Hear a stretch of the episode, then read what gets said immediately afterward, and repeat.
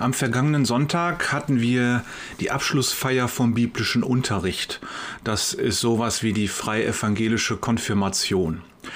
Da wurden zwei junge Damen aus dem biblischen Unterricht verabschiedet und die hatten sich vorher das Thema Nächstenliebe oder Liebe überhaupt ausgesucht. Das wollten wir in dem Gottesdienst darstellen.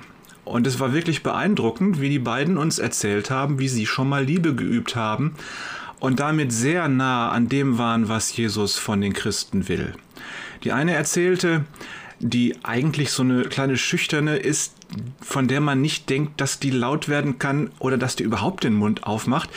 Die erzählte, dass ein Junge in ihrer Klasse war, der ständig gedemütigt wurde. Da waren andere, die haben ihn im Eimer über den Kopf gesteckt und ihm mit dem Besenstiel gepiesackt.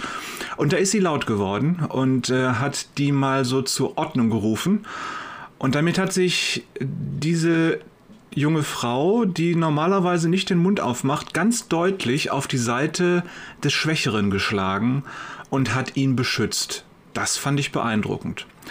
Und die andere erzählte, wie eine andere in der Klasse, die sie nicht mag und die auch von ihr nicht gemocht wird, äh, die hatte den Hosenstall offen stehen. Und da hat sie erst sich drüber amüsiert, hat gesagt, das passiert der recht. Aber dann hat sie sich anders überlegt und hat ihr gesagt, hör mal, deine Hose steht auf. Das war der natürlich total peinlich. Und dann war sie aber hinterher trotzdem dankbar und hat sich sehr dafür bedankt, dass die junge Frau ihr das gesagt hatte. Das heißt, die beiden haben etwas getan, was in unserer Gesellschaft eigentlich das Gegenteil von dem ist, was man tut. Und in der Predigt hat die 14-Jährige uns dann so ein bisschen äh, aufs Glatteis geführt. Sie sagte, normalerweise tut man das Gute doch nur seinen Freunden. Und hat so ein paar Beispiele gebracht, wie das in unserer Gesellschaft durchaus üblich ist. Und dann hat sie uns gesagt, das ist aber Quatsch, weil Jesus sagt genau das Gegenteil. Jesus sagt nämlich, liebt sogar eure Feinde. Und wenn ihr nur eure Freunde und eure Familie liebt, was tut ihr da Besonderes? Da könnt ihr nicht erwarten, dass Gott euch deswegen irgendwie groß belohnt oder so. Das fand ich sehr beeindruckend, was die beiden da gemacht haben. Das wirft allerdings auch ein Licht auf die Art und Weise, wie wir in der Gesellschaft mit Not und Leid und Gegnern und Feinden umgehen. Ganz Deutschland ist im Moment sehr stolz darauf, was die Menschen leisten, wenn es darum geht, den Flüchtlingen aus der Ukraine aus ihrer Misere zu helfen. Und das ist auch wirklich gut, was da passiert. Das darf man nicht in Abrede stellen. Bloß weitermachen. Allerdings hätten die Deutschen, die heute so stolz sind, schon vor Jahren und Jahrzehnten die Möglichkeit gehabt, es sogar noch besser zu machen, als zum Beispiel 2015 ein Flüchtlingsstrom kam.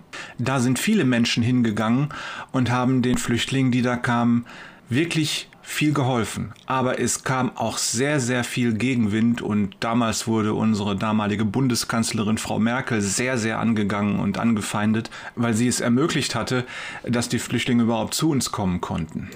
Nun sehen wir heute an unseren Ausländerämtern Land auf, Land ab, dass lange Schlangen von Migranten vor den Ämtern stehen, um die äh, Dinge, Papiere, Unterlagen, die ihnen zustehen und auch die Förderung, die ihnen laut Gesetz zustehen, abzuholen, in Anspruch zu nehmen, zu beantragen und so weiter. Die stehen da draußen und warten und werden aus irgendwelchen Gründen nicht reingelassen, obwohl sie eigentlich rein dürften. Und die Flüchtlinge aus der Ukraine werden an diesen Schlangen vorbeigeleitet und bei denen geht das plötzlich. Wir sollten uns vielleicht aufmachen und den Behörden sagen, liebe Leute, ihr könnt es doch mit den Ukrainern, dann könnt ihr das auch mit den anderen. Denn das sind ja auch Menschen. Das ist interessant, das zu beobachten und da merkt man, wie äh, unter Flüchtlingen eine Zweiklassengesellschaft entsteht und die entsteht nicht aus den Flüchtlingen heraus, sondern aus der Art und Weise, wie deutsche Behörden, wie deutsche Bevölkerung mit Flüchtlingen, die auf der Flucht sind und Not haben, umgeht. Es gibt einen komischen Satz äh, bei dem Comic Asterix, da sagt Methusalix, der Älteste des Dorfes, ich habe nichts gegen Fremde. Viele meiner besten Freunde sind Fremde, aber diese Fremden da sind nicht von hier. Und ich denke, das ist genau das Problem, dass Deutsche den Unterschied machen zwischen den Fremden, die aus der Ukraine kommen, also aus, der, aus Europa, und äh, die jetzt da an der Front stehen, um die Demokratie zu verteidigen, und zwischen den Fremden, die von weit weg kommen, die möglicherweise dann ja auch noch eine andere Hautfarbe haben, eine komplett andere Sprache sprechen, eine andere Religion haben, einen anderen kulturellen Hintergrund und die kurz vorm Verhungern sind und deswegen noch nicht mal nett aussehen. Und da merkt man schon, da äh, macht man schon vom Äußerlichen her einen Unterschied. Bei uns in Wuppertal sind die Ukrainer am beliebtesten, die mit ihrem eigenen Mercedes kommen. Kann man sich vorstellen. Die machen echt einen Unterschied, oder? Warum werden solche Flüchtlinge, die von weit her kommen, nicht so gut behandelt wie die Flüchtlinge, die von nicht so weit wegkommen? In der Predigt von Sonntag hat die junge Frau Jesus zitiert, der uns sagt, was macht ihr Besonderes, wenn ihr eure Freunde und eure Familie liebt und denen Gutes tut? Tut vielmehr denjenigen Gutes, die nicht eure Freunde und eure Familie sind, ja tut sogar euren Feinden das Gute, was sie brauchen. Das nämlich ist Liebe üben. Ja, und wie wird man dann freundlich äh, Leuten gegenüber, vor denen man Angst hat oder die vielleicht die Feinde sind und die man nicht mag? Ja, da kann man sagen, ja, das sind ja alles arme Würstchen äh, oder die sind halt dumm oder die sind minder bemittelt oder die sind eben blöd oder so. Ja, wenn man das aber so macht, heißt das ja nichts anderes, der ist ein armes Würstchen und ich bin ein reiches Filetsteak. Der ist dumm, also bin ich klug. Der andere ist minder bemittelt, das heißt doch, ich bin sowas von gut. Das bedeutet, man macht den Armen klein, erniedrigt ihn, damit man sich selbst über ihn erheben kann, und dann kann man sich barmherzig zu ihm herunterbeugen. Das ist aber nicht, was Jesus meint, und das ist auch nicht das, was Jesus selbst getan hat, von dem die Christen ja so gerne reden und von dem die Christen, nämlich von Jesus Christus, ja ihren Namen haben. Also sollten sie sich auch so verhalten wie er, denke ich. Und über Jesus steht im Philipperbrief Kapitel 2, dass er seine Göttlichkeit abgelegt hat und dass er ganz tief runtergekommen ist ins Menschsein, ja, dass er sich zu den Verbrechern zählen ließ und dass er am Ende verreckt ist und tot sein musste, um ganz unter uns drunter zu kommen der hat es nicht nötig gehabt, sich von oben herab unser zu erbarmen, sondern der hat sich so weit erniedrigt, dass er unter uns arme Würstchen, dumme kleine Menschen drunter kam, um uns von dort aus hochzuheben in die Gegenwart Gottes. Das ist die Art und Weise, wie Jesus Christus gehandelt hat, und dem, sagt der Apostel Paulus, sollen wir nacheifern. Was bedeutet das aber nun für uns im Alltag? Wie gehe ich mit Leuten um, die pro-russische Demonstrationen veranstalten und Putin einen Helden nennen? Wie gehe ich mit denen um? Wie gehe ich mit Neonazis um, die offensichtlich das Böse wollen und andere Leute ermorden wollen? Wie gehe ich mit denen um, wenn ich Jesus folge und ihm nachhandeln will? Diskutieren hilft da in den allerwenigsten Fällen diskutieren hat jetzt auch nicht unbedingt was mit Liebe zu tun, sondern damit in den Krieg zu ziehen, in den Krieg der Worte. Wie kann ich den Menschen Liebe üben, die meine Feinde sind? Wie hat Jesus das gemacht? Ich werde es nicht so machen, wie man es normalerweise macht, dass man sagt, ich äh, erhebe mich jetzt über den, indem ich den doof nenne oder minder bemittelt, indem ich ähm, über ihn lästere und äh, ihn in der Öffentlichkeit als dumm und dämlich und was weiß ich nicht alles darstelle, damit ich mich fein über ihn erheben kann und dann sagen kann, ja, das ist ja auch ein armer Mensch, der hatte eine schwere Kindheit oder sonst irgendwas. Nein, so geht es nicht, sondern wenn man Jesus nachfolgt, geht es folgendermaßen. Christen dienen den Flüchtlingen und sie dienen den Menschen, die gegen Flüchtlinge sind. Christen dienen denen, die dankbar sind, dass man ihnen dient, und sie dienen den Feinden, weiß ich nicht, Rechtsradikale oder wo immer man seine Feinde gerade verordnet. Und wie dienen wir denen? Wir sagen ihnen, du bist ein von Gott geliebter Mensch und alles wird gut, wenn du dich Jesus Christus anvertraust. Deine Sünden können dir vergeben werden, fange ein neues Leben an und folge Jesus nach, tue das Richtige. Ich vermute mal, wenn wir so reden würden mit unseren Feinden, und zwar mit jedem Feind, ob das der böse Nachbar ist oder ein politischer Feind oder tatsächlich ein Gegner, der uns wirklich, wirklich Böses will, ich vermute mal, wenn wir so reden würden, in den meisten Fällen würden wir dumm angeguckt und ausgelacht, weil diese Botschaft den anderen überhaupt nicht erreicht.